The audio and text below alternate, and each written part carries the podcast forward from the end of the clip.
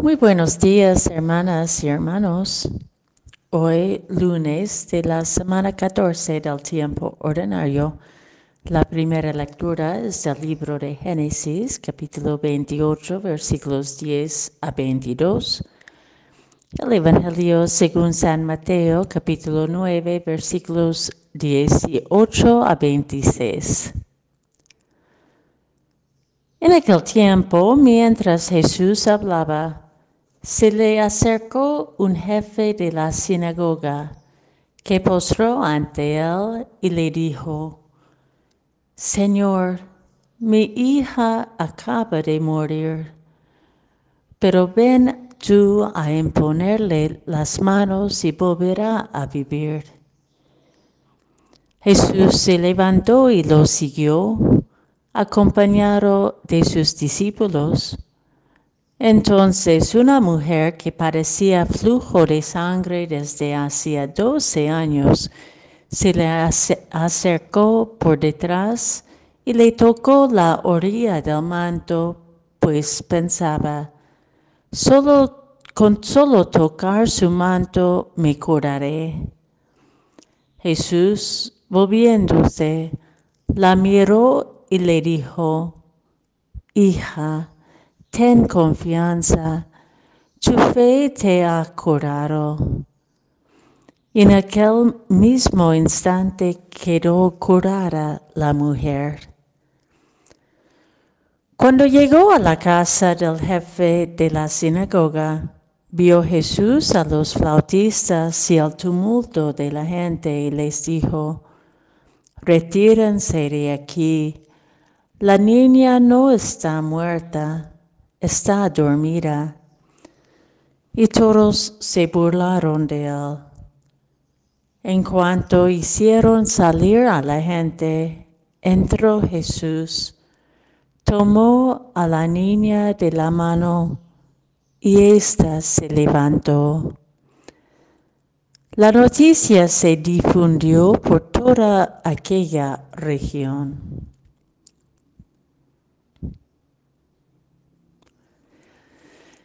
Jesús se hace puente entre la muerte y la vida.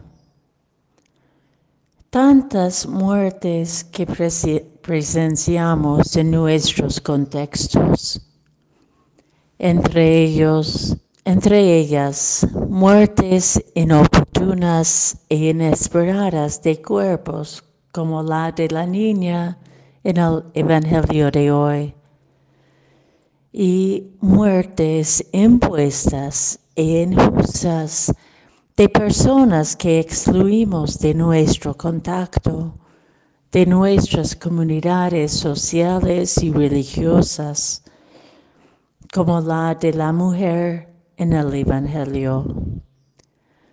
En este relato, el encuentro del jefe de la sinagoga que busca e implora a Jesús que vaya a su casa para imponer sus manos sobre su hija para que recobre la vida, está interrumpido por el escenario del atrevimiento de la mujer en tocar el manto de Jesús para que recobre la vida. Seguramente, el jefe de la sinagoga Conocía bien a esa mujer, pues no podría permitirla reincorporarse en la sinagoga mientras se quedaba impura por el flujo de sangre que tenía. Jesús debería haber quedado impuro después de que ella le tocaba. Pero Jesús, en vez de reclamarla, y mantenerla en la muerte de su exclusión. La mira con compasión y misericordia. Tu fe te ha sanado.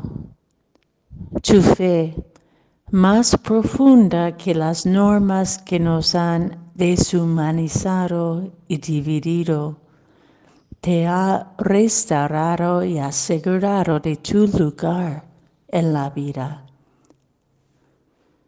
El jefe de la sinagoga es testigo de que la misericordia es el rostro verdadero de Dios y no las exclusiones que creamos por nuestros criterios selectivos.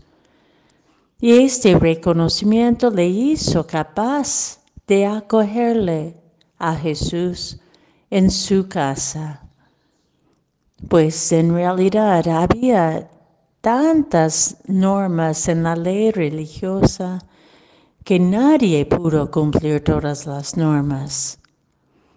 Reconocerse imperfecto y necesitado de la misericordia de Dios es la verdadera expresión de fe que nos integra y unifica.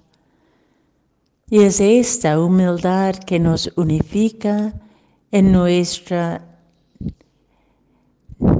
necesidad de Dios y del otro y de la otra, que nos permite revivir en medio de tanta muerte, de tanta inhumanidad.